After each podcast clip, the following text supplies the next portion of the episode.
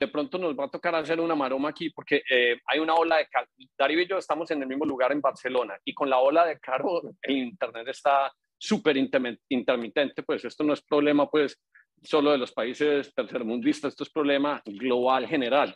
Eh, entonces, si, si por alguna razón no nos puedes oír, nos hace señales con la mano y nos pasamos para Wi-Fi y, y, lo hacemos así, pero, pero aprovecho pues entonces, Hernán, para darte un saludo eh, eh, muy especial. Eh, creo que la última vez que nos vimos fue como en el 2014, que tuvimos una breve reunión en el Mandarin en, en Miami.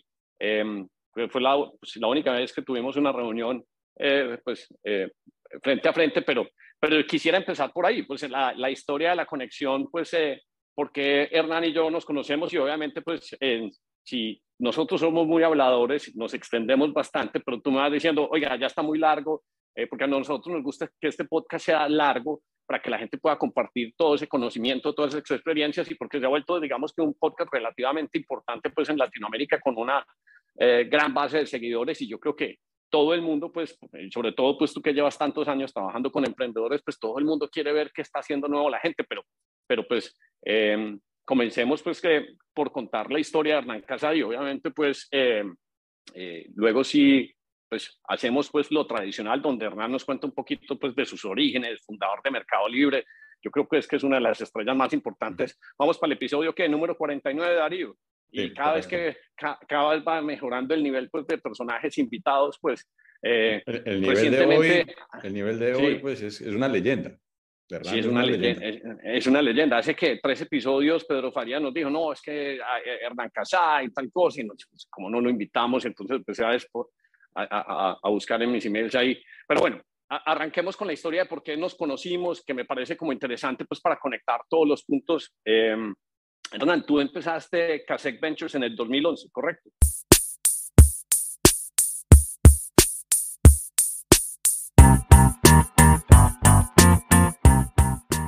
Así es, en el 2011, junto con Nicolás Secasi, eh, empezamos Casec Ventures.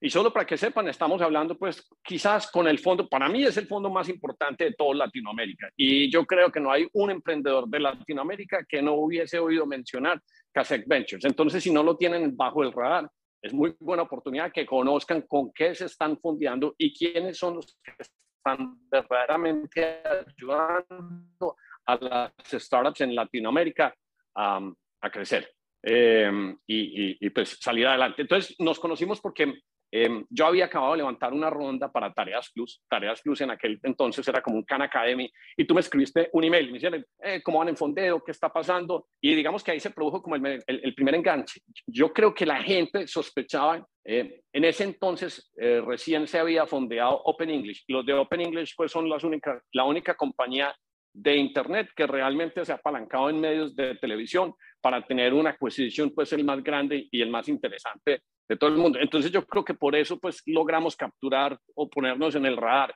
pero, pero pues tuvimos unas conversaciones y, y, yo batallé mucho con esa compañía tratando de hacerla crecer, pero, pero creo que me pasó un fenómeno muy, muy, muy, muy parecido a la historia que tú contabas al principio cuando tú estabas en, en pues comenzando Mercado Libre, que me lo oía sobre uno de los decks que tú decías que una de las cosas donde más te gastabas tiempo era contándole a los inversionistas pues de, de, Estados Unidos y, de todas partes del mundo, hombre, es que en Bolivia hay lavadoras, en Argentina hay secadoras, también tenemos microondas y, y a mí me dio mucha risa esa historia que contaste en alguno de esos, de esos, ah, de esos podcasts porque era algo que a mí también me tocó hacer en mi startup. Cuando yo me fui y dije que no, es que somos un portal eh, para habla hispana, una de las cosas, y me acuerdo el inversionista Jason Caracanis, me dice, pero ¿cómo así? Es que en Bolivia también se habla en español y en Argentina no se habla argentino y en Colombia no se habla colombiano.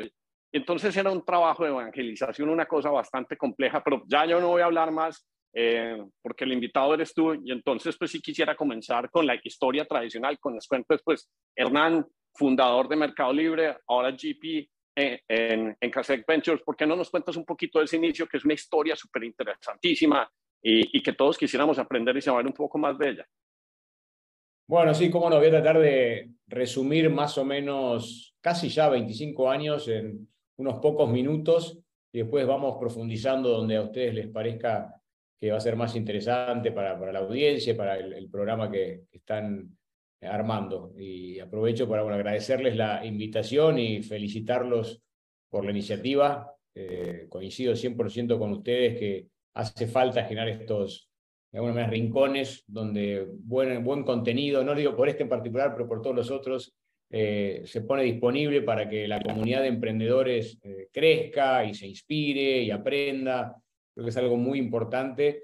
Y así como decías que en nuestros comienzos teníamos que un poco explicarle a los inversores globales dónde quedaba Latinoamérica y por qué creíamos que podía haber un futuro tecnológico ahí, eh, también al principio había que un poco llevar más de la mano a los emprendedores y contarles qué era ser un startup tecnológico, cómo había que relacionarse con un venture capital. Y creo que estas cosas hoy, si bien hay que aprenderlas, eh, se pueden aprender mucho más fácil gracias a, muchos podcasts y contenido, a instituciones que están realmente ayudando a que todo quede más nivelado.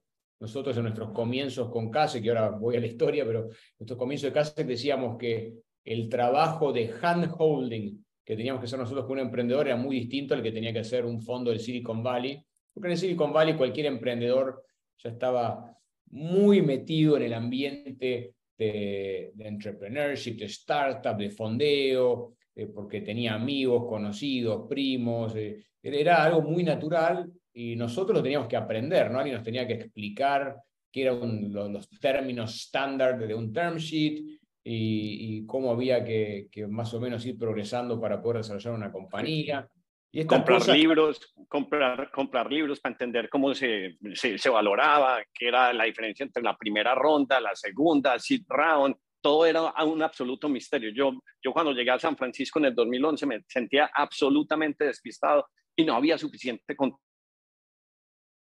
en YouTube y, y no había Twitter y no existía AngelList, pero es que hoy en día existe toneladas de contenido y todo el mundo es cuasi experto, entonces es mucho más fácil. Sí, no, bueno, y gran parte de esto es por, por, lo que hacen ustedes y otros grupos que han realmente ayudado a que, a que todo se nivele. Pero bueno, volviendo a mi historia, la voy a empezar. Yo fui, soy argentino, nací y crecí en, en Buenos Aires eh, y me fui a hacer un MBA a Stanford en el año 97.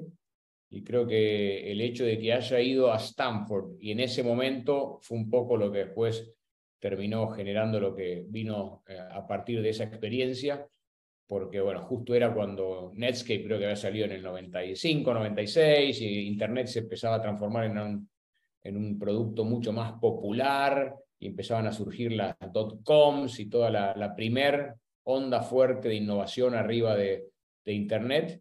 Entonces, ir a Stanford justo en ese momento eh, era estar en el ojo de la tormenta donde todo el mundo estaba pensando cómo revolucionar industrias tradicionales, cómo crear nuevas industrias, y donde la, conversación con mis compañeros y con los profesores y con todo era alrededor de eso, ¿no? Muchos estaban empezando compañías, muchos estaban en el directorio de compañías, muchos tenían ganas de unirse a estas compañías nuevas, eh, y en ese proceso me metí, empecé a trabajar en un proyecto de, de Internet, obviamente ahí conocí a Marcos Galperín, que, fuera, que era compañero mío de, Stanford, y él empezó también a, a trabajar la idea de, de Mercado Libre, y, por suerte en algún momento dejé mi proyecto y me uní al proyecto este de Marcos, que era de alguna manera inicialmente llevar el modelo de eBay a América Latina, y en ese momento había como tres grandes modelos que eran los más exitosos. Uno el de buscadores, buscadores 1.0, ¿no? Eh,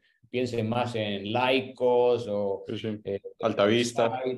Altavista, exactamente. portales de agregación. Me acuerdo uno muy famoso, el sitio en Argentina.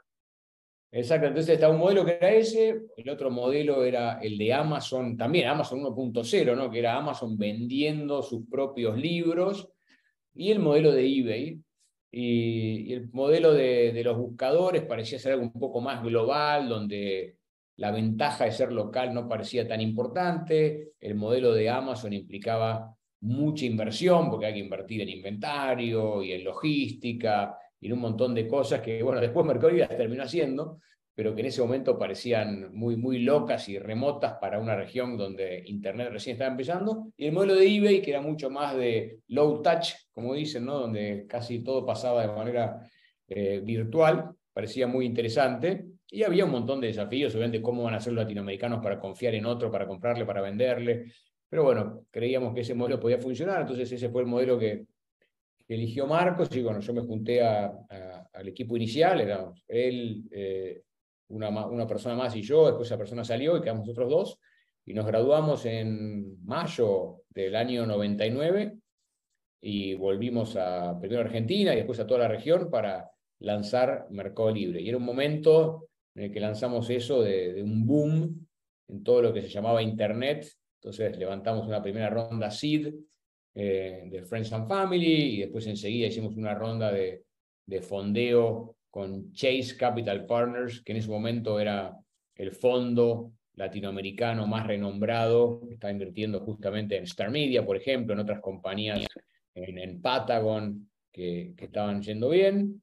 Y cerramos esa ronda en octubre del año 99, todavía plena burbuja de, Internet. Nosotros íbamos expandiendo el modelo de mercado libre en, en toda la región. ¿no? Desde el día cero queríamos que el negocio fuese regional, porque por un lado sabíamos que estar en un único mercado no, no, no era suficiente. Como yo siempre digo, los negocios de tecnología, el ítem más interesante que tienen son las famosas economías de escala donde servir a unos pocos usuarios o a un montón de usuarios tiene el mismo costo, pero después obviamente el ingreso es proporcional a la cantidad de usuarios que uno tiene. Entonces, valía la pena tratar de expandir el tamaño de esa plataforma porque los costos de expandirla no, eran, no crecían tanto a medida que uno la expandía, pero el, ingreso que podía venir potencialmente de un universo más amplio era, era muy importante. Entonces fuimos expandiendo el negocio en, en toda la región y el negocio iba funcionando. ¿Qué quería decir que funcionaba? Que la gente realmente transaccionaba, ¿no? Había gente que compraba y vendía gracias a esta plataforma que nosotros estábamos creando, pero pasaban dos cosas. Por un lado, no cobrábamos, entonces todo esto era gratuito, y decíamos, bueno, primero vamos a ofrecer esto gratis para generar tráfico, para generar un poco de tracción en la plataforma, y después eventualmente empezaremos a cobrar. Y el otro desafío que teníamos era que no habíamos sido muy innovadores porque junto con Mercado Libre aparecieron otras 50, 80 startups que están haciendo el mismo modelo de negocios en la región. De remate en Colombia. De remate en eh, Colombia. Por ejemplo. Eh, entonces, realmente había un montón de, de, competencia en un modelo donde existen las network effects, ¿no? Este, todo lo, lo, donde si, si yo tengo muchos compradores, eso hace que todos los vendedores quieran ir ahí, si están todos los vendedores ahí, entonces los compradores van ahí y genera esta bola de nieve donde finalmente... Sí, Law, básicamente. Exactamente, entonces si uno termina teniendo masa crítica, realmente tiene una ventaja respecto al, al otro, es una ventaja exponencial porque, bueno, se, empiezan a multiplicar las conexiones entre los compradores y vendedores de, de su universo más grande. Eh, sí, bueno, por eso lanzamos Mercado Libre, ah, tratando de acelerar un poquito. Eh, luego vino el crash de Internet, eh, y nosotros justo cuando viene ese crash en el año 2000, Estábamos buscando nuestra segunda ronda formal de financiamiento y en ese momento, bueno, vimos en primera mano que realmente el mundo estaba cambiando, que el capital volvía a ser un bien muy escaso y que había que cuidarlo, que había que buscar eh, hacer un modelo sustentable, rentable. Entonces, con, con un poco de suerte y mucho de esfuerzo, logramos cerrar esa ronda me acuerdo que cuando empezamos a buscar la ronda teníamos un montón de ofertas y a medida que el Nasdaq empezó a caer, esas ofertas empezaban a desaparecer, pero bueno, nos quedó una al final que con, con, mucho esfuerzo y también con un poco de suerte, como dije, logramos cerrarla. Al cerrar esa ronda nos dimos cuenta que las reglas de juego habían cambiado y que había que, sí, seguir apostando al futuro, porque todavía la penetración de Internet en la región en ese momento era muy baja, pero que había que ir construyendo poco a poco un negocio eh, rentable. Y fue así que hicimos un plan de negocios que nos asegurase que nunca más nos íbamos a poner contra la espada y la pared y que íbamos a tener esa situación de que si no levantamos capital nos moríamos. Y para lograr eso, obviamente lo que hicimos fue, teníamos un capital que lo expandimos en su utilización por muchos años para poder ir a lo largo de esos años ir construyendo el, el negocio que creíamos que podíamos construir. Y lo cual nos daba un plan de negocio más o menos de unos 5, 6, 7 años, y lo que decíamos internamente era que si, si durante todo ese tiempo no podíamos construir un negocio rentable, bueno, la verdad que no, no nos merecíamos más tiempo, ¿no? Que, quería decir que realmente no había una buena oportunidad ahí, pero queríamos tener ese tiempo porque había que esperar, por un lado, que nosotros progresásemos como compañía, como plataforma, como equipo, pero por otro lado también que la región empezase a tener más usuarios en, en línea. Así que ese fue un cambio muy, muy interesante y, y en estos días, ¿no? donde muchas compañías, ahora con la nueva corrección que tuvo el mercado, tuvieron que pasar por, por ajustes, eh, nosotros un poco nos reímos de, de, los ajustes que hacen las compañías ahora, que dicen, no, bueno, reduje el 20%, eh, el, el, 30%, el 15%. Nosotros en ese momento redujimos el 80% de los gastos. Wow. Pasamos de 100 a 20, ¿no? Eh, y, y, y, lo hicimos aparte después de haber levantado un montón de capital. Esa ronda fue de 55 más millones de dólares más o menos. Y a pesar de haber levantado todo ese capital, dijimos, no, hay, esto hay que cambiar. Hicimos un reset de, de, cuál era el modelo correcto hacia adelante y fue ese el que empezamos a, ver. Y los, durante los siguientes años fue muchísimo trabajo en cosas que tal vez desde afuera parecen menos sexy, porque no es que íbamos a, a ver a Wall Street y a decirles qué bueno lo que estábamos haciendo y levantar un montón de capital o, o ese tipo de cosas, sino mucho trabajo interno en la plataforma, foco casi absoluto. Y, y Hernán, y, una pregunta, Hernán, sobre todo porque, porque tocaste unas fechas que son muy críticas en nuestra región, que es pues no solo la, la, la, la caída de, de, Nasdaq, sino el default de Argentina. ¿Qué fue lo que hizo? ¿Qué fueron lo que hiciste tú con, con Marcos que, logró que esa semilla que dejaron pudiera sobrevivir a todo eso? Y, me voy a adelantar de pronto a la respuesta. Eso, ¿Fue Brasil? Es una pregunta pues desde, desde atrás que fue, fue esa apuesta a Brasil que, que sirvió o qué, o qué fue lo que sirvió que, que se protegió Mercado Libre y es lo que es ahora. Sí, no, está muy bien la pregunta. Eh, creo que sin duda el hecho de haber sido regionales bien desde el comienzo nos ayudó, porque como ustedes bien conocen Latinoamérica, ¿no? Eh, todos nuestros países tienen todo el tiempo problemas, pero no todos al mismo tiempo, ¿no? Entonces, de alguna manera, cuando teníamos la, la, la, mega crisis en Argentina, tal vez en su momento Brasil y México no estaban tan mal, y después cuando, no sé, vino el, los problemas en Brasil, tal vez alguna otra economía un poco compensaba. Así que por un lado el hecho de haber sido regionales nos ayudó. Después yo creo que muy importante fue que teníamos un viento de cola muy grande, que era el crecimiento de Internet, ¿no? Entonces, sí. Nosotros no dependíamos tanto de cuánto crecía el PBI de cada país y si había una depresión y caía 7% o había un buen año y subía 3%, sino que realmente dependíamos de qué pasaba con los usuarios de Internet y eso nunca paró de crecer, nunca, nunca. Y nosotros primero iba creciendo la famosa conexión dial-up y después empezó a crecer con más fuerza banda ancha y para nosotros banda ancha era como wow, increíble, porque cuando medíamos las métricas de, de, actividad de los usuarios, cantidad de transacciones por usuario, etcétera, era, había un, océano de diferencias entre quien usaba dial-up y quien usaba broadband, ¿no? quien usaba banda ancha, porque realmente la capacidad de aprovechar lo que nosotros ofrecíamos con banda ancha era mucho mayor, y ni hablar cuando luego vino Internet móvil, que eso llevó todo a la estratosfera, porque era realmente eh, algo distinto, donde 24 por 7 todo el tiempo teníamos una conexión eh, al alcance de nuestras manos y además aumentó mucho la penetración, ¿no? Porque la penetración venía creciendo, empezó 2% y después 5% y 7%, y con el celular móvil hoy, no sé, cuando estamos en 80, 90% de penetración, ¿no? Entonces, es que una cosa que siempre me dio curiosidad, Darío, porque yo me acuerdo de esa época, pues, o sea, yo arranqué mi startup, o sea, yo he levantado plata para la misma idea dos veces, tareas gratis 99 y tareas gratis o tareas plus 2012. Y me acuerdo pues que la primer puerto de entrada, porque uno no tenía conexiones en San Francisco, era Miami, pero cuando uno se sentaba pues con los que querían invertir en startups, que estaban pues todos los nombres que mencionaban, siempre, siempre Argentina era el, el país sexy del Internet. Y yo creo que el país sexy del Internet simplemente porque Argentina ha sido más práctico en el tema de conexión a Internet. Y entonces, cuando uno tiene una densidad poblacional o, o, el tamaño como lo tiene Argentina, pues que es más grande pues que, que Colombia en tamaño poblacional, pero le da conexión, entonces es mucho más fácil. La otra cosa, pues es que eh, eh, eh, a, mí, a, a, mí me ha parecido, y vos que has vivido en Argentina, Darío, me parece que es más fácil conseguir programadores y sobre todo diseñadores en Argentina que en el mismo Colombia. Entonces, pues de las, muy buena las calidad, y, y, y, las startups pues en Argentina pues siempre eran como de un nombre más elevado.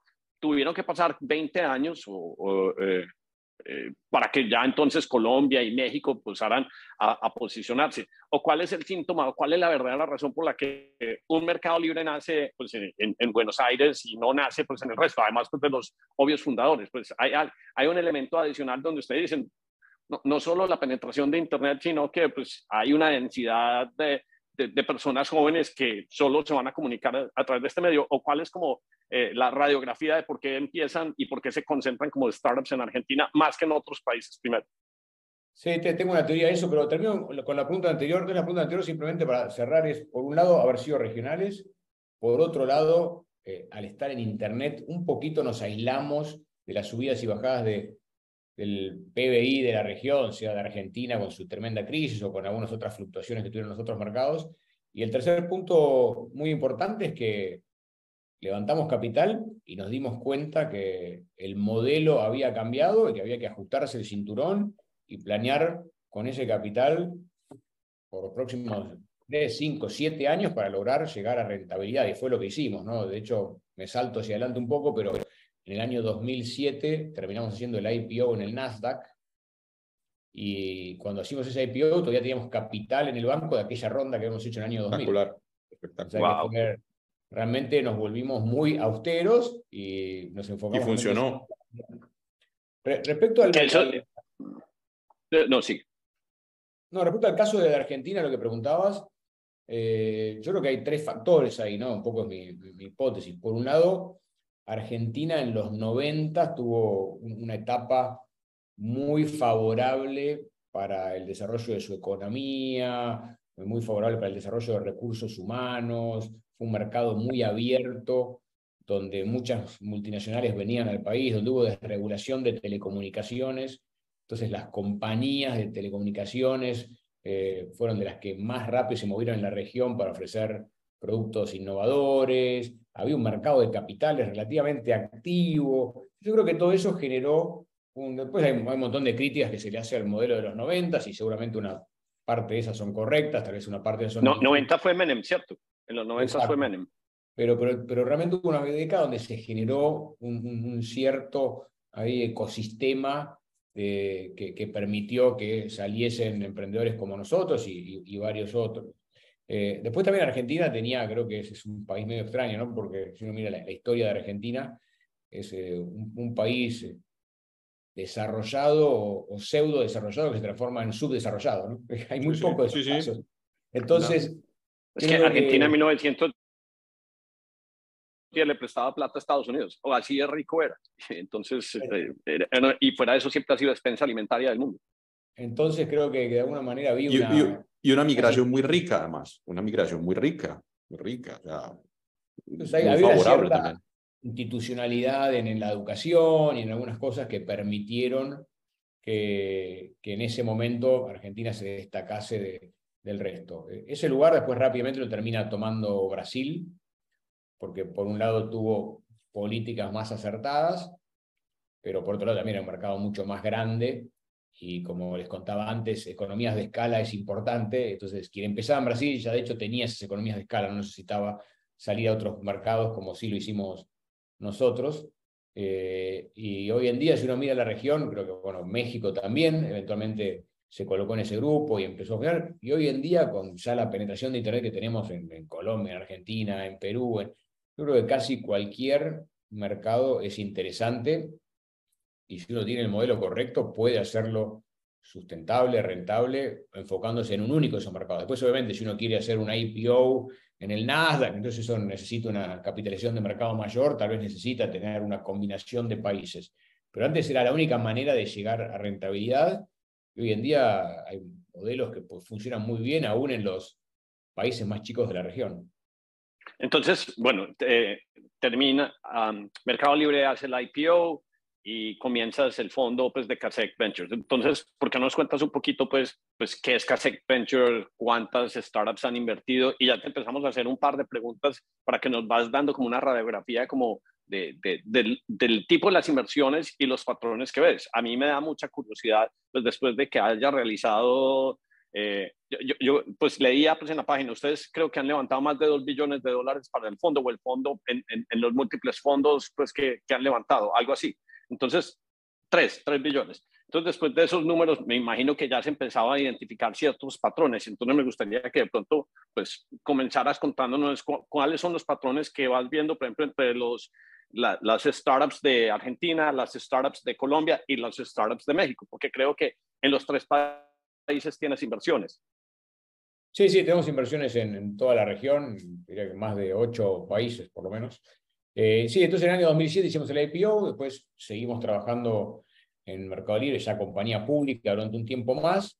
En el año 2011 eh, decidimos salir y junto con Nicolás Secasi, que era el CFO de, Mercado Libre y con quien habíamos estado trabajando juntos con él y con Marcos durante más de una década, queríamos de alguna manera pasarnos al otro lado de la mesa y aportar al ecosistema del lado de, inversores. ¿no? Y creíamos que justamente con nuestra experiencia como operadores podíamos ser o mejores inversores o por lo menos inversores con un ángulo distinto versus los que empezaban a aparecer en la, en la región. En nuestra experiencia de Mercado hemos tenido inversores que eran más bien banqueros, ¿no? Entonces algunos eran más inteligentes, otros más inteligentes, eran más eh, ayudaban más, otros ayudaban menos, pero, pero no tenían realmente la experiencia particular de cómo ayudar a un grupo de emprendedores desde un garage, literalmente, crecer una economía, una, una compañía y llevarla al Nasdaq eventualmente. Y eso, y eso que está diciendo, perdona que te interrumpa Hernán, pero esto que está diciendo Hernán es lo más importante, porque este, este proceso donde él es fundador de una compañía, recibió capital, tiene un éxito y luego crea un, fondo con su propio capital, lo levanta, esa es la verdadera definición de Silicon Valley. Todo el mundo quiere copiar Silicon Valley y creen que, que son parques tecnológicos. No, Silicon Valley es el ejercicio de repetir y reinvertir el dinero. Un emprendedor vía un fondo, entonces son emprendedores ayudando a emprendedores. Y como allá sí está en una masa crítica, por eso siempre ha sido de un tamaño más grande. Pero eso que Hernán hizo es eso es ser Silicon Valley. Exactamente, esa era un poco nuestra tesis. Después aprendimos muchas cosas, ¿no? Que creíamos que sabíamos, en realidad no sabíamos, pero, pero sí hubo una, una porción interesante que sí nos sirvió para, por lo menos ser, como dije, inversores distintos, inversores de valor agregado. Lo que siempre tratamos de buscar es una sociedad con el fundador o la fundadora, no, no, no, no simplemente aportar capital, sino tratar de ayudar desde posiciones más estratégicas, más operativas, de tecnología, de cómo escalar el producto, de cómo mejorar la conversión de, las campañas de marketing. Eh, realmente tratamos de, ayudar en todo eso. Obviamente, al final del día, el 99% del trabajo lo ponen los emprendedores. Nosotros tratamos de que en ese 1% ayudar a que las chances de éxito de las compañías eh, eh, aumenten, ¿no?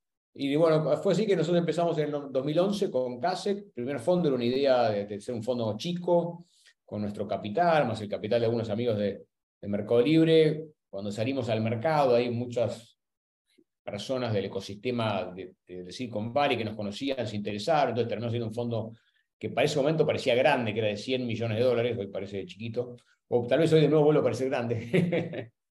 y, levantamos 100 millones de dólares más o menos, y empezamos a invertir ese capital, y un poco todo lo que pensamos que iba a suceder fue, fue sucediendo. Tal vez no exactamente en el timing correcto. Yo siempre digo que, es fácil tratar de predecir el futuro, es difícil saber cuándo ese futuro va a pasar. Entonces un poco nos pasó eso, pero sin duda todo ese, ese viento de cola que veníamos observando desde Mercado Libre en el ambiente tecnológico siguió sucediendo y más personas capaces empezaron a involucrar en el ecosistema, e inversores de afuera empezaron a mirar más la región. Y todo eso hizo que, creo que en el año 2011 lo que se invirtió en compañías de tecnología en Latinoamérica, eran, no sé, 100, 200 millones de dólares, y nos fuimos a, al, pico absurdo de 2021, cuando se invirtieron 16 mil millones de dólares. Pero bueno, este, estos años todavía no, han salido bien las, las cifras de lo que eventualmente tendremos este año, pero estamos hablando de tal vez 3.000, 4.000, 5.000 millones de dólares, claramente una evolución impresionante desde el 2011 hasta ahora. Si bien es una evolución que tuvo un pico y ahora una caída, pero si uno toma distancia, la tendencia es una sola y es, positiva. ¿no? Eh, así que eso que, creíamos que iba a pasar fue sucediendo. Y también parte de nuestra tesis siempre fue que en Latinoamérica la oportunidad para desarrollar cosas con tecnología era aún mayor que en mercados desarrollados que fue un poco lo que también vimos en Mercado Libre, ¿no? El, el, retail en Estados Unidos está bien desarrollado, entonces lo que trae eBay o lo que hoy trae Amazon es relevante, pero si no están, más o menos la gente se arregla porque existen los Whole Foods y los, bueno, los Whole Foods es de Amazon también, pero existen los Whole Foods y los Walmarts y todas estas compañías que dan un servicio relativamente interesante. En la región eh, había mucho menos de eso, ¿no? Entonces el, el gap que venía a cubrir tecnología era mucho mayor en comercio y en fintech y en edtech y, y en healthtech y, y en cualquier sector. Así que siempre nos parecía que si una compañía de tecnología lograba ser exitosa en Latinoamérica, su, su participación dentro de ese mercado iba a ser mayor que lo que eran sus pares, de alguna manera americanos o europeos, ¿no? que es un poco lo que pasó en Asia. ¿no? En Asia eso, si uno mira el tamaño relativo de las compañías de tecnología en China, por ejemplo, es mayor que el que tienen eh, eh, compañías parecidas en Estados Unidos, porque en China pasaron de nada a tener todo digital y en Latinoamérica de alguna manera íbamos siguiendo por ese camino. Eh, Paro, ahí no sé si tiene una pregunta si no podemos meternos en... No, no, no, sí, sí. No, eh, quería, quería eh, pues, porque me parece muy interesante y, y, mencionaste ciertas cosas que me parecen como muy importantes. Por ejemplo, cuando decías que 100 millones de dólares eran mucho antes y después parecía que no era nada y ahora vuelven a ser mucho, yo creo que hemos tenido como dos elementos que han ayudado a recalibrar lo que son unas startups y que nos han ayudado, digamos que, a eliminar esa distorsión que produjeron las tasas casi a cero, pues en este momento, pues tasas, digamos que más normales o que por lo menos la plata no es, eh, eh, eh, no está incentivando el gasto desproporcionado y con todo lo que está pasando ahorita con AI, es que uno de, tener que pasar a contratar, no sé cuántos programadores, ya un programador muy bueno lo puede hacer con un autopilot y, y el 30-40% del repositorio que se está produciendo en un GitHub eh, está en AI. Entonces, quería que nos un poquito. Te, te congelaste, Hernán. Hernán, te congelaste de este cambio de tasas de interés, donde las startups, digamos que de alguna forma, no va a decir que eran engreídas, sino que, ah, me congelé, y Darío también. Sigue, sigue, sigue, sigue. Dale. Mm. Darío ahí. Eh, no sé hasta dónde alcanzaron a oír la pregunta. De pronto paro la cámara para que. No, o sea, Hernán, si repetís la pregunta, porque justo se cortó. Sí, arranque.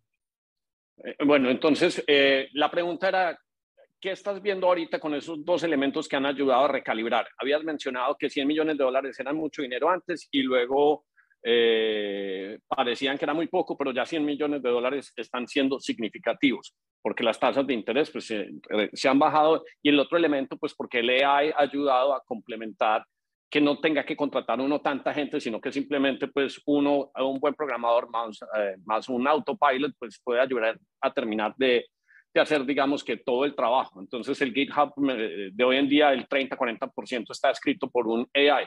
¿Qué estás viendo en esos dos elementos, tasas bajas y complementos en el AI que ayudan con, a bajar las valoraciones de las compañías y que ya no son tan engreídas como eran eh, hace un año y medio, hace dos años, donde pedían pues unas unos, unos montos pues ah, exorbitantes pues en torno a valoración.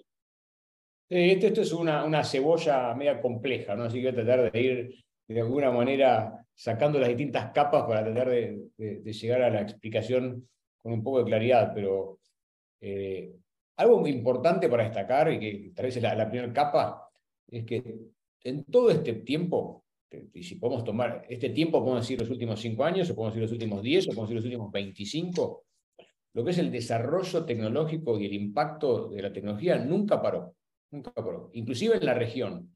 por ejemplo, no sé, si hacemos zoom, en los últimos 18 o 24 meses, cuando todas las compañías empezaron a sufrir, porque obviamente el capital se volvió más caro, entonces tenían que corregir sus planes de negocios, etc. La gran mayoría de esas compañías seguían creciendo y tenían cada vez más demanda. No es que hay una crisis porque la demanda cayó y entonces tenemos que alguna manera recalibrar todo. La demanda seguía creciendo y las compañías si habían dicho que iban a vender lo que fuese que estaban vendiendo, lo estaban vendiendo y cada vez más. El problema era cuando se llegaba a, a rentabilidad, si alguna vez, nunca, muy lejos, y cómo esa rentabilidad de alguna manera conectaba con la caja que tenía la compañía. Entonces fue un problema de, financiamiento, no de tecnología. Y eso es algo que hay que destacar todo el tiempo porque si un emprendedor está empezando un negocio porque cree en tecnología, que no deje de creer eso, porque no cambió nada. Ahora, si un emprendedor está empezando su negocio porque justo el mercado le permitía financiar cierta idea, ok, ahí es una consideración interesante para hacer porque sin duda hay menos capital que no. Lo, lo que dices de las tasas, etcétera, obviamente tuvo un impacto primero muy positivo porque como las tasas eran casi negativas y la gente estaba desesperada por colocar su, capital de alguna manera, eh, un sector como el nuestro, ¿no? que son inversiones de riesgo, empezaron a verse más atractivas que antes porque la referencia de la tasa de cero riesgo no, existía. ¿no? Entonces, eh, no sé, todas por los portafolios que invertían en, renta fija pasaron a invertir cero en renta fija y empezaron a invertir otras cosas y bueno, eso nos benefició y cambió todo lo que fue la valoración de los proyectos con riesgo, ¿no? Y trajo mucho capital y, sin duda, como siempre pasa en estos procesos, tal vez un poquito de excesos, ¿no? Que, se hizo, se perdió la disciplina y, y, si bien las tasas eran negativas, era muy loco pensar que siempre iban a ser negativas y que cualquier riesgo era eh, digerible, se perdió un poco el balance. Y, hoy eso se corrigió, no sé dónde van a terminar las tasas, pero claramente las tasas subieron y seguramente irán bajando ahora que parecería que la macro a nivel mundial se está normalizando, pero no van a bajar a negativas, me imagino. Entonces, ayer, eh, ayer, inclusive tuvimos como sorpresa de tres puntos de inflación y entonces todo el mundo, el mercado ahí mismo volvió, respiró y entonces otra vez growth. Eh, bien interesante. como, como siempre sucede, eh, cuando el mercado tiene un exceso hacia una punta, que fue ese exceso de como las tasas están tan baratas, el capital es infinito y no sé qué, y todo, no importa cuál es el precio, importa estar invertido, nos fuimos a otro extremo donde tecnología parece que no funciona y nada me va a poder dar un retorno bueno y hay que eh, invertir en cero y todos tomamos una posición bien conservadora.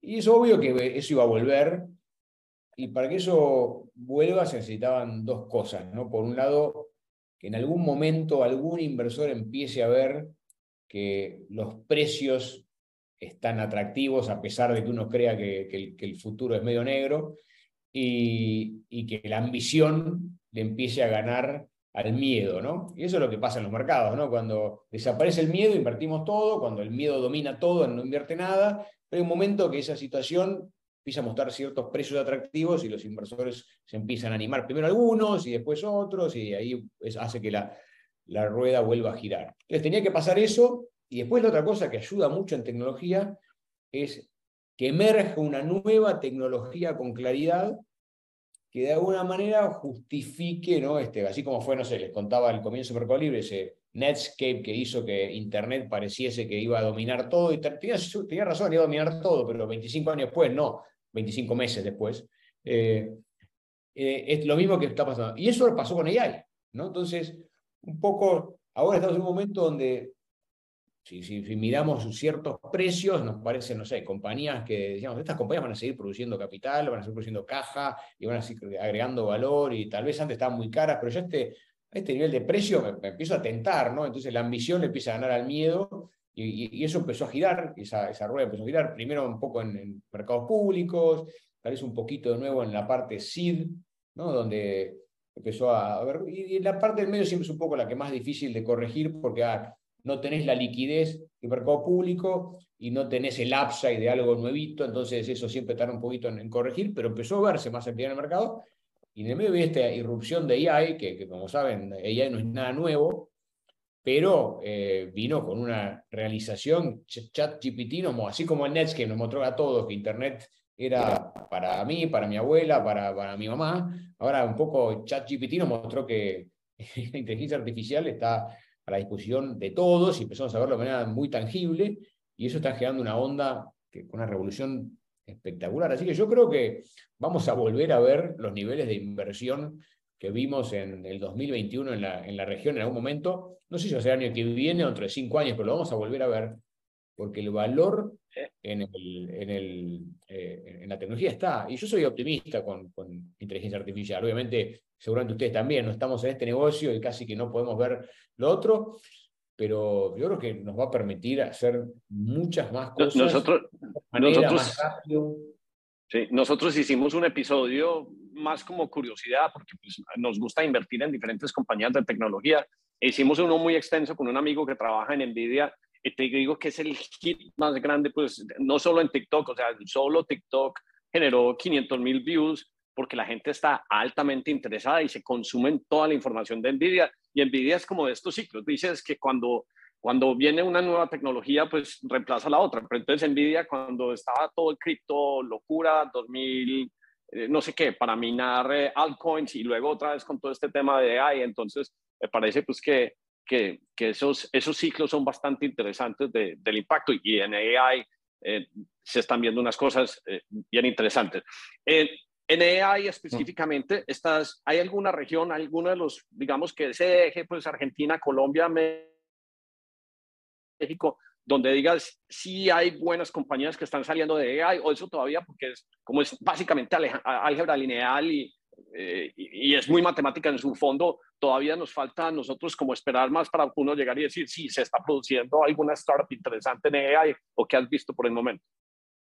No, dos cosas. Por un lado, eh, AI es como, no sé, hablar de tecnología en el pasado. Está empezando a meterse por todos lados en todo tipo de, compañías y creo que no tenemos ninguna compañía el portfolio que no lo esté usando de alguna manera.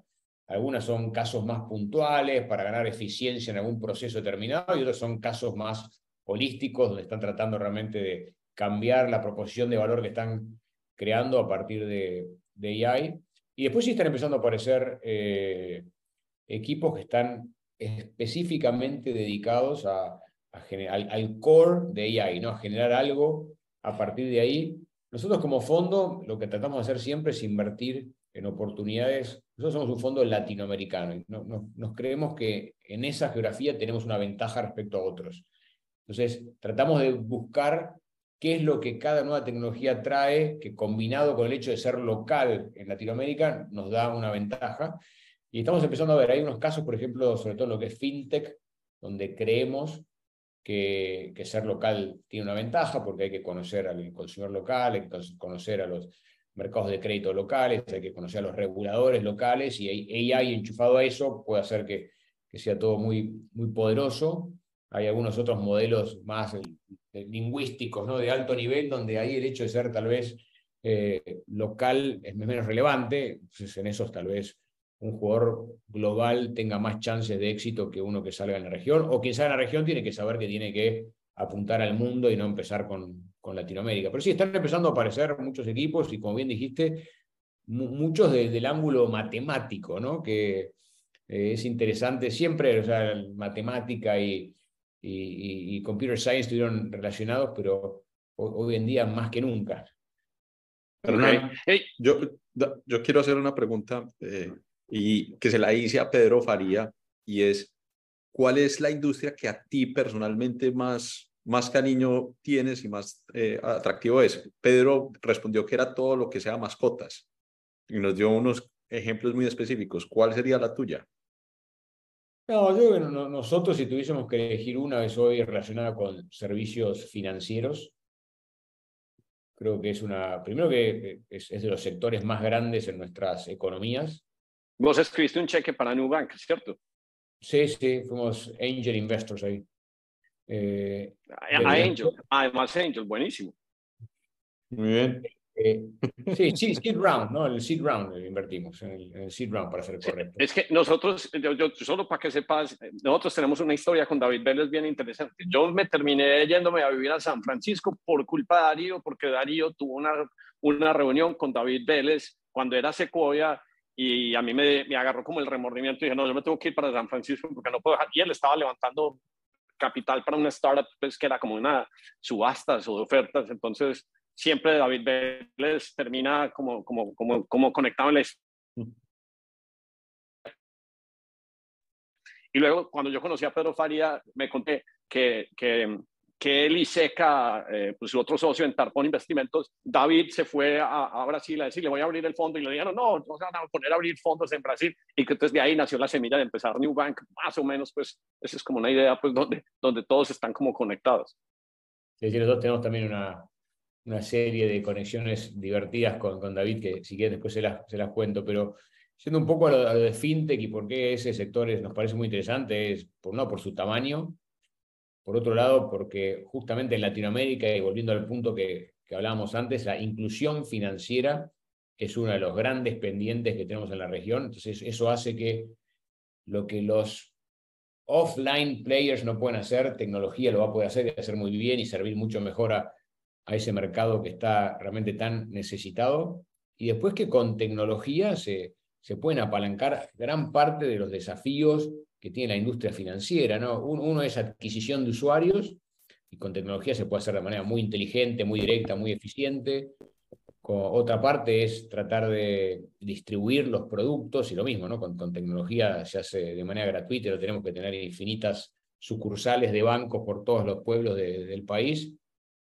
Después, eh, hablando de AI, inteligencia artificial, machine learning, todo este tipo de cosas, eh, la clave en, en servicios financieros es poder estimar el riesgo bien, y con tecnología podemos medir el riesgo a partir de infinitas variables, cuando en los sistemas tradicionales tomaban dos, tres parámetros y, eso era todo lo que hacían. Entonces hoy podemos ser mucho más precisos en entender el riesgo de cada individuo, de cada empresa, de cada transacción, y a partir de ahí proveer el crédito necesario en cada una de esas, ¿no? donde el modelo eh, original, el modelo offline, lo que hacía es terminaba sacando fuera del sistema un montón de transacciones no porque fuesen riesgosas, sino porque no podía procesarlas y entender que eran transacciones que merecían cierto nivel de crédito. Y hoy eso se puede hacer muy bien con, con tecnología. Así que nosotros creemos que FinTech va a seguir siendo un, lugar de mucho crecimiento y FinTech tiene muchos layers, muchas capas, ¿no? Está la capa B2C, la capa B2B, la capa infraestructura, la capa blockchain, ¿no? Es, es un sistema muy complejo, muy interconectado y, que al final del día es, es, lo que mueve al capitalismo, ¿no? Creo que parte de lo que hizo que, el capitalismo fuese exitoso fue el, tema de, de, créditos, ¿no? Empezar a darle crédito a alguien para que pueda construir un negocio y después devolver, y empezó ahí a funcionar justamente no solo el trabajo, sino el capital se combinaban y generaban mucho más valor. Y, eso es lo que se necesita en, nuestra región todavía en, en gran forma, y creo que FinTech, definido de una manera bien amplia, va a ayudar a eso.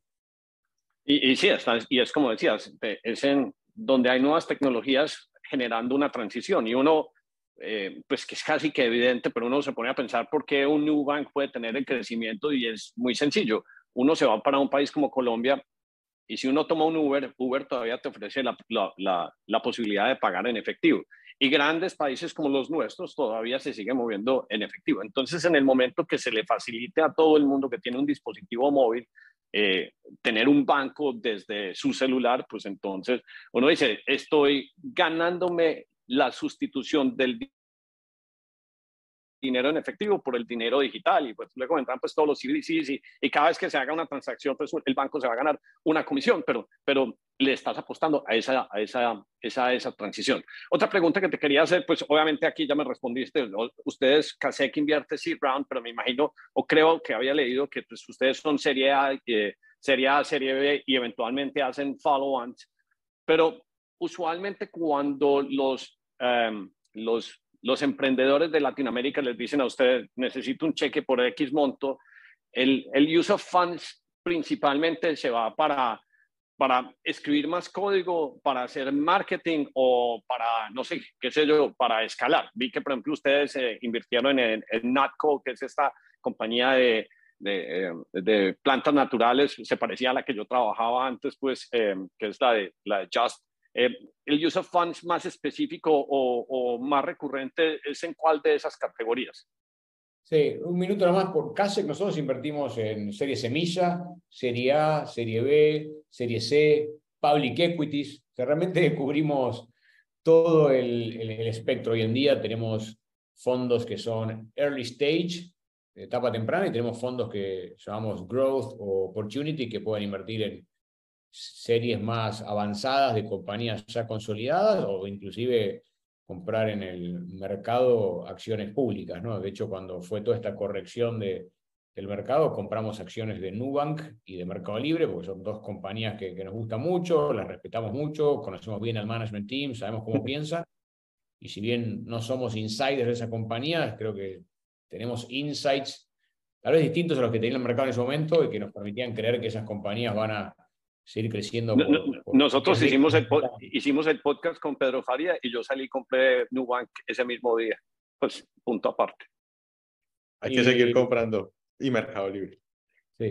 Y no, el, use of proceeds, eh, esta es una industria de crecimiento, ¿no? Entonces, siempre es, es, crecimiento y crecimiento puede ser en equipo para desarrollar más código o puede ser en equipo para expandirse a nuevas áreas geográficas o puede ser en equipo para meterse en nuevos productos, ¿no? A veces es un, una compañía monoproducto que empieza a partir de, éxito en uno, empieza a expandirse a otro, entonces quiere crecer a partir de, de ese producto inicial. En otros casos también puede ser en, marketing, no sé si me gusta la palabra, pero sí en adquisición de usuarios, ¿no? En alguna mecánica que le permita empezar a traer más usuarios y en este negocio tener más usuarios a veces es lo que uno necesita para tener más información y a partir de ahí poder perfeccionar su producto o ganar escala, que es lo que habíamos hablado al comienzo de nuestra conversación. Sí, marketing no era la palabra, era CAC, pues Customer Acquisition Cost, a ver cómo se lo traen, pues. Sí, que a veces es marketing también, ¿no? Pero yo no, que no suene que... Sí, sí, que, que, eso también pues ha generado como mucha distorsión. O sea, una de las grandes críticas que le hacen a, a, a Rappi es que levantó mucho dinero de SoftBank y entonces eh, digamos que los unit economics de, de Rappi siempre han sido, pues, cuánto fue crecimiento por, cuánto fue destinado a growth versus hacer que la compañía sea sostenible, que es quizás tal vez, digamos, a, la fecha, Darío, la startup más importante que ha salido de Colombia o se me está pasando alguna mentalmente? No, no, ese es, el, es, quizás el nombre más renombrable como marca y como startup, es, es Rappi, definitivamente. Yo creo que eso, eso ha pasado mucho en la industria a nivel global, no, no, no solo el caso de Rappi es uno dentro de cientos, eh, donde yo siempre digo el capital es como el alcohol, ¿no? Si te tomas una o dos copas de vino, la pasas genial, si te tomas dos botellas, terminas muy mal, ¿no? Y eso es lo mismo con el capital. Está bueno ese. Está bueno Las compañías recibieron demasiado capital y se emborracharon y ahí se confundieron un poco y no se acordaban dónde quedaba la casa o cómo, cómo poner la llave para entrar en la puerta. ¿no? empezó a pasar un poco eso. Eh, creo que ahora estamos todos bastante eh, sobrios y, entendemos para dónde ir. Creo que también me parece importante resaltar es, hay veces que yo siento que la crítica sobre esa borrachera va solo hacia los emprendedores, y yo creo que fuimos todos los actores del sistema, ¿no? Porque también el que provee el alcohol es el que termina generando la borrachera, ¿no? Y, todos, los, inversores, los emprendedores, todos nos, distrajimos un poco, algunos sentimos que menos, otros tal vez más, eh, algunos, a pesar de haber tenido algunos excesos, están ahora corrigiendo y van a tener tiempo de generar una compañía rentable y exitosa, otros tal vez ya es tarde para eso y no lo van a lograr pero no, es algo que pasó a nivel mundial, ¿no? Y fue parte de lo que contabas antes, Hernán, este exceso de capital a partir de tasas de interés tan bajas, etcétera, generó un poco de pérdida de disciplina. Y ya todo el mundo está volviendo a la, a la disciplina, inclusive nosotros compañías que, que tenemos en, el portfolio, que, que, admiramos mucho cómo se conducen y qué están haciendo. Eh, todas empezaron a sumar demasiados proyectos a la mesa, ¿no? Y, y empezaron a, perder el foco, ¿no? Es, que es clave eso de, de, hacer pocas cosas muy, muy, muy bien, porque en esta industria se construye valor a partir de algunas pocas cosas muy extraordinarias y no un montón de cosas más o menos. Y lo que nos pasó a todos es que caímos en hacer un montón de cosas más o menos, y ahora, bueno, estamos cortando, cortando, cortando para hacer... Dejar no, pero no es malo, está entrando en disciplina entrando en disciplina nuevamente, que me parece fantástico. ¿Verdad? De, de a una startup que tiene, digamos que un crecimiento importante, entonces, no, no quiero mencionar Rappi, pero digamos que eh, creo que creo que hay una que se llama Merkeo, hay en, México está esta de Bicho, que es como un Coinbase eh, eh, de cripto, estas startups, ¿cuál es el exit strategy de ellas? Ellas es, eh, todas deberían optar por la ruta IPO o simplemente una acquihire de los grandes. Me acuerdo ¿cómo se llamaba esta chilena Darío que la terminó comprando Groupon y que, y que todo el mundo salía como a crecerlas muy rápido, las de descuento? ¿Qué estás viendo como en la industria? ¿Cuál es el exit strategy? ¿O, o ya hay suficiente infraestructura de fondos y de largo plazo que, que las estrategias más bien no crezcan y, y, regulen y, definan ustedes su destino y cuando el tiempo sea correcto, entonces em, salgan a un, a un, gran IPO. ¿Qué, ¿Qué, estás viendo? ¿Cuál es el patrón? Em, ¿Qué está pasando pues, como en la región? obviamente la, la, respuesta es caso a caso, ¿no? Y hay algunas compañías que necesitan un exit y otras compañías que necesitan algo muy distinto.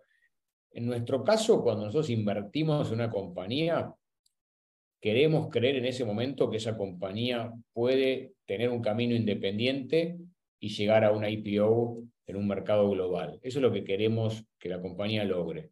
Después, obviamente, eh, la realidad se interpone en ese sueño y nos termina sucediendo que, no sé, de 10 compañías en las cuales invertimos, tal vez solo 3 terminan teniendo ese potencial y las otras 7 terminan siendo una mezcla de las cosas que dijiste, que algunas cierran porque no son exitosas, otras son una quick hire, que es una salida ordenada, pero, pero sin mucho retorno, y algunas otras son un M&A, donde hay un retorno a veces interesante, pero no ese eh, gran premio de construcción de compañía independiente en el, en el largo plazo.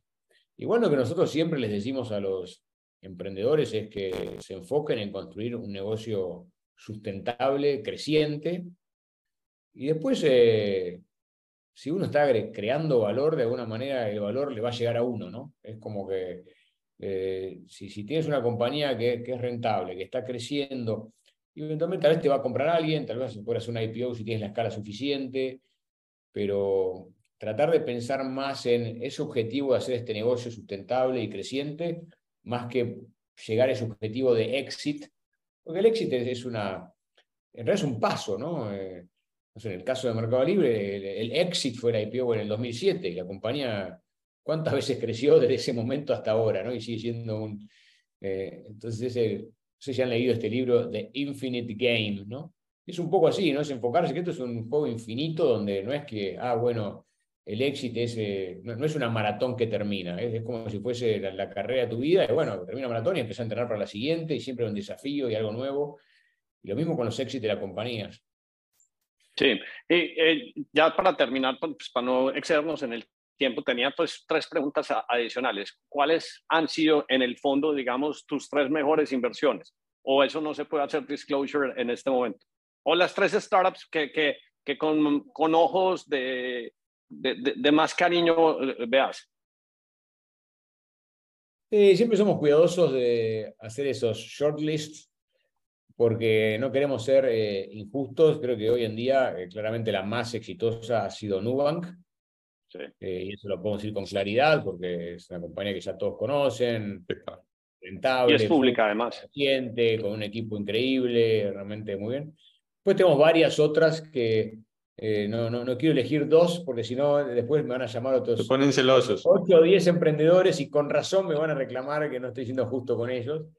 Pero yo creo que lo importante acá es eh, que, siga creciendo el ecosistema y, como bien dijiste al principio, ¿no? de Mercado Libre salimos nosotros y nosotros empezamos a ayudar a otras compañías a crecer y a partir de ahí, no sé, sale David Vélez y seguramente invierte en otras compañías y esto empieza a robustecer el ecosistema.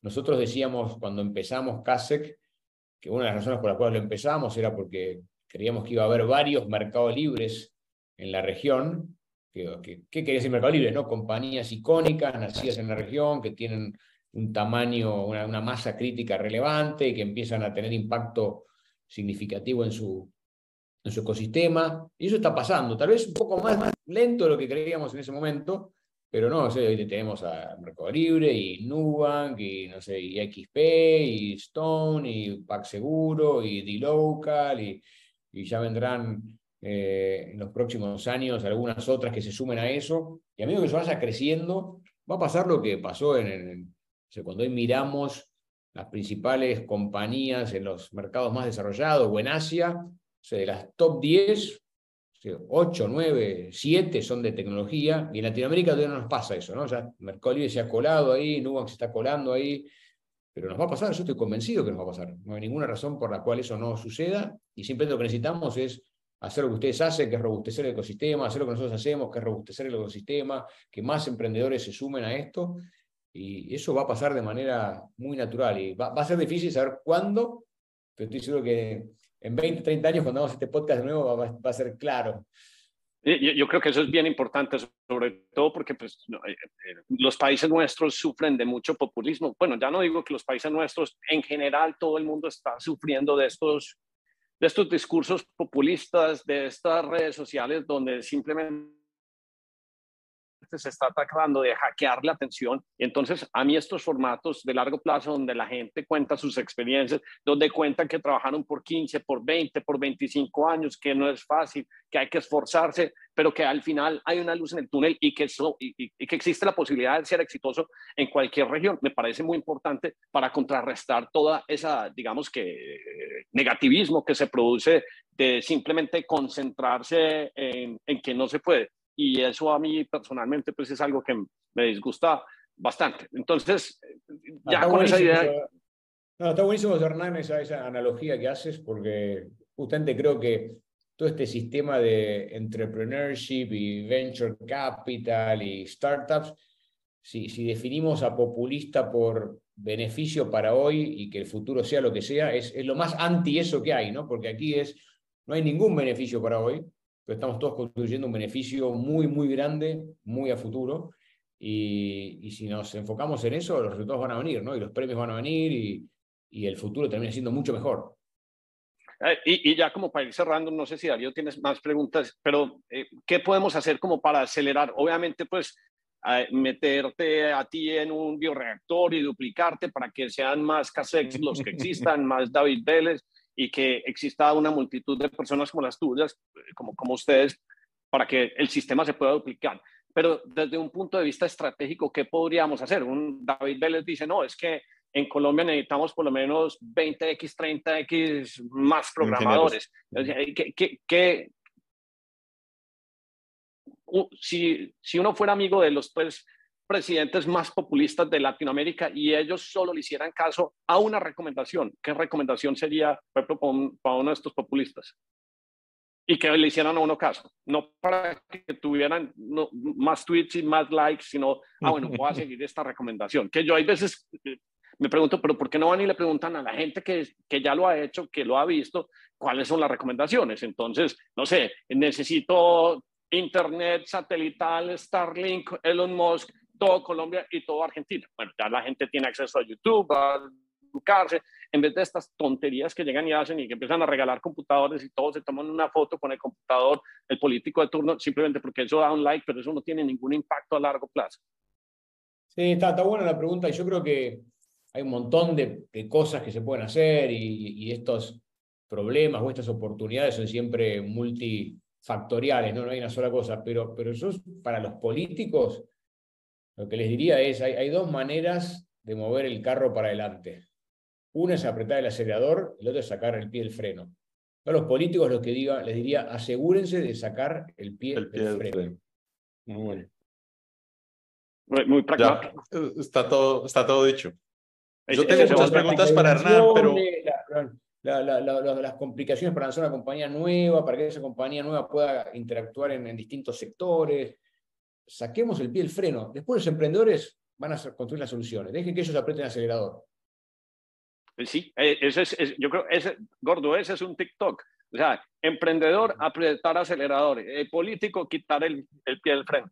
Fácil. No, y, a ustedes y a nosotros, a todos los que estamos en el ecosistema, creo que tenemos que, que hacer de dos cosas, ¿no? Por un lado, seguir evangelizando, porque no todo el mundo ve esta oportunidad de tecnología tan claramente y tal vez tan, de tan contaminada como la vemos nosotros.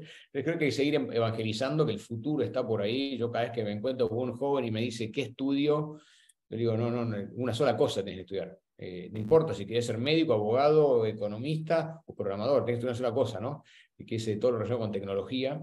Eh, pero por otro lado, ayudar al ecosistema a madurar, ¿no? Entonces cuando, y es difícil porque siempre cuando uno mira ex post resulta simple, cuando uno está metido en el medio de la tormenta no, no sabe dónde está el norte, dónde está el sur, dónde está el este, el oeste, pero es en los momentos de euforia llamar a disciplina y los momentos de depresión llamar al coraje, ¿no? Y, tratar de, equilibrar esas cosas porque nunca es tan malo como, como cuando tenemos miedo, ni, nunca es tan bueno como cuando nos creemos que somos superhéroes, ¿no? Y, y tratar de ayudar nosotros, o sea, con, con, más experiencia, con bastantes eh, batallas eh, perdidas y ganadas en el haber, eh, ayudar a la generación a nivelar, ¿no?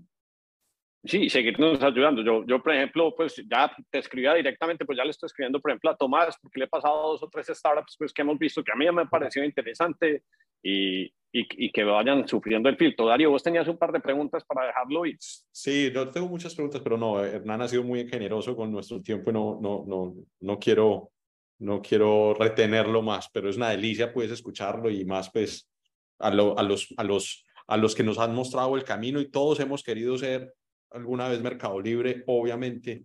Eh, una compañía increíble, yo la sigo desde hace mucho. La evolución, sobre todo lo, lo que le ha servido a la región en el tema de e-commerce es impresionante porque el e-commerce no existía y yo lo viví en el 2010-2011, viví en carne propia y lo que ha logrado Mercado Libre en los últimos años, pues es, es, una, es una maravilla. Entonces, yo pues personalmente me siento absolutamente honrado de tener a, Hernán en, este podcast eh, y feliz de escucharlo y, de todas las enseñanzas y todo lo que nos está diciendo. Una maravilla. Eh, obviamente, Hernán, estás buscando emprendedores, eh, gente que siempre esté hundiendo el acelerador, pero ¿hay alguna startup o algo en particular que le estés haciendo scout para que cuando nos llegue como la señal te lo podamos redireccionar o... o no nos va a decir. No, no, nosotros buscamos, obviamente, como, como les dije, iniciativas que de alguna manera estén enfocadas en Latinoamérica y por el hecho de estar enfocadas en Latinoamérica tengan una ventaja versus alguien que trate de hacer lo mismo desde fuera de la región. Y, las tres cosas que buscamos son emprendedores extraordinarios, eso es una definición bien amplia porque vienen de todos los colores y las formas, eh, pero hay que tener ese, como dice uno de, nuestros socios, algún superpower, algún superpoder. Eh, no tenés que tener todos, pero alguno tiene que ser tu superpoder, que puede ser eh, velocidad o puede ser eh, capacidad de programación o, visión o algún superpoder. Después, por otro lado, buscamos mercados grandes, porque obviamente nos hemos transformado en un fondo muy grande, entonces necesitamos oportunidades grandes. Y después, en modelos en los cuales a futuro creamos que la sustentabilidad se llega. No, no nos gustan esos modelos tal vez de, de, tres etapas, donde la primera construye una cosa y después construye una segunda, y recién la tercera ahí lleva sustentabilidad porque cada una de esas tiene el mismo riesgo que cualquier iniciativa y, las chances de que las tres se alineen para eventualmente ser rentables son muy Así que tratar de enfocarse un poco en sustentabilidad, mercados grandes y equipos realmente buenos y comprometidos. E, esa es una gran ventaja, mercados grandes. Cuando empezamos, Darío, vos y yo, Colombia no era un mercado grande, ya Colombia solo es un mercado grande, Argentina es un mercado grande, México es gigante. Entonces, e, es más fácil, pues, en cuestión de mercados, pues ya ser más compatible. No, Hernán, un lujo poderte tener pues en este, en este podcast. a Gordo es el que hace todos los TikTok y él siempre tiene una pregunta al final. ¿Alguna reserva, hombre, para Hernán, para despedirnos ya? Eh, pues yo creo que era, ¿cuál fue esa, esa, esa startup en la que dejaste pasar y, y te arrepentiste? Eh, una buena pregunta esa. Eh, Seguramente hay varias que están en esa lista y todavía no nos hemos dado cuenta que nos hemos equivocado, pero en esta industria hay, dos errores. El error es de, eh, de, haber invertido en la compañía errada, y eso duele poco, y no haber invertido en la compañía que valía la pena, y eso duele mucho. No sé, por ejemplo, nosotros conocimos al equipo de D-Local hace muchos años. Y... Son unos uruguayos, unos cracks y el, en ese momento el negocio era un poco distinto y, y no, nos, no, nos, convencimos en haber invertido ahí. Eh, y creo que cometimos el error de no haber invertido ahí, por otro lado, no haber hecho un seguimiento eh, para darnos cuenta que ese factor que nosotros consideramos que era riesgoso después ya había desaparecido de la, de la mesa y nosotros no, no, no percibimos eso porque no hicimos el, la tarea como deberíamos haber hecho.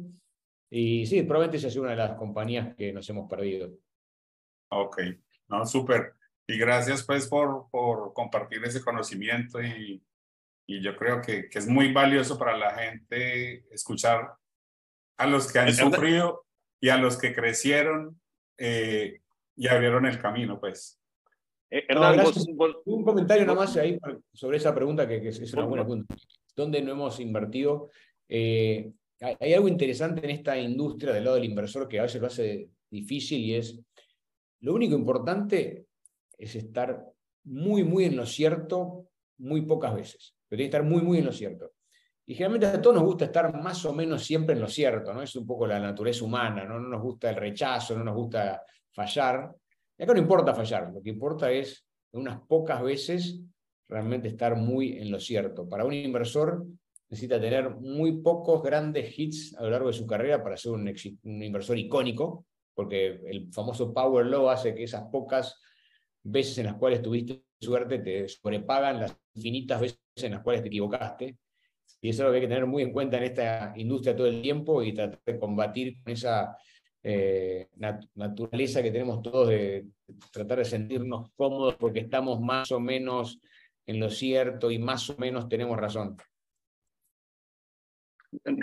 Me parece buenísimo. Sí, eh, eh, Jeff Bezos dice algo como que que una startup, un emprendimiento no es como batear eh, un home run donde lo máximo que uno hace son cuatro carreras, sino que tiene truncated eh, outcomes, algo más o menos de ese estilo, porque cuando uno le pega, le pega y es por mil.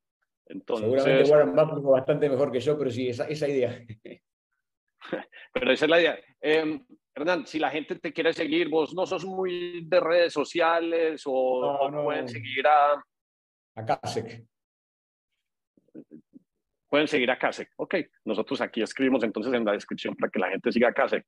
Hombre, agradecemos mucho tu tiempo. Ojalá, ojalá podamos repetirlo en un año, dos años, para que hagamos un análisis de la radiografía del ecosistema, hombre, cómo ha avanzado Colombia, México, el, el resto de la región, qué startups nuevas, porque yo creo que es muy bueno tomarle la temperatura.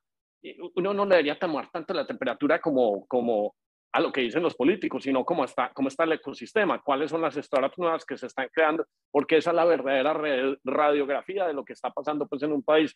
Y ahí es donde uno, donde uno, digamos que puede recuperar la esperanza de una región versus los discursos de siempre pues, de, de la gente. Entonces me parece importante de pronto hacer esto eh, con determinada frecuencia para que la gente diga, uy, están pasando cosas interesantes y hablar de diferentes Es un placer y obviamente seguramente cada vez que hagamos esto, si es que lo hacemos, voy a decir lo mismo, pero yo creo que se vienen un par de años muy, pero muy interesantes. Ustedes por parte de lo que ustedes mencionaban, ¿no? este, este cambio que hubo en el mercado, más la combinación de inteligencia artificial, creo que se vienen momentos muy, muy interesantes donde van a emerger grandísimas oportunidades. Y no, muchas gracias por la invitación y felicitaciones por lo que están haciendo. Como les dije al principio, creo que es parte fundamental de lo que necesita un ecosistema para crecer. Hernán, gracias a ti. No, Hernán, un placer. Un placer. Muchas gracias. Mil gracias. gracias.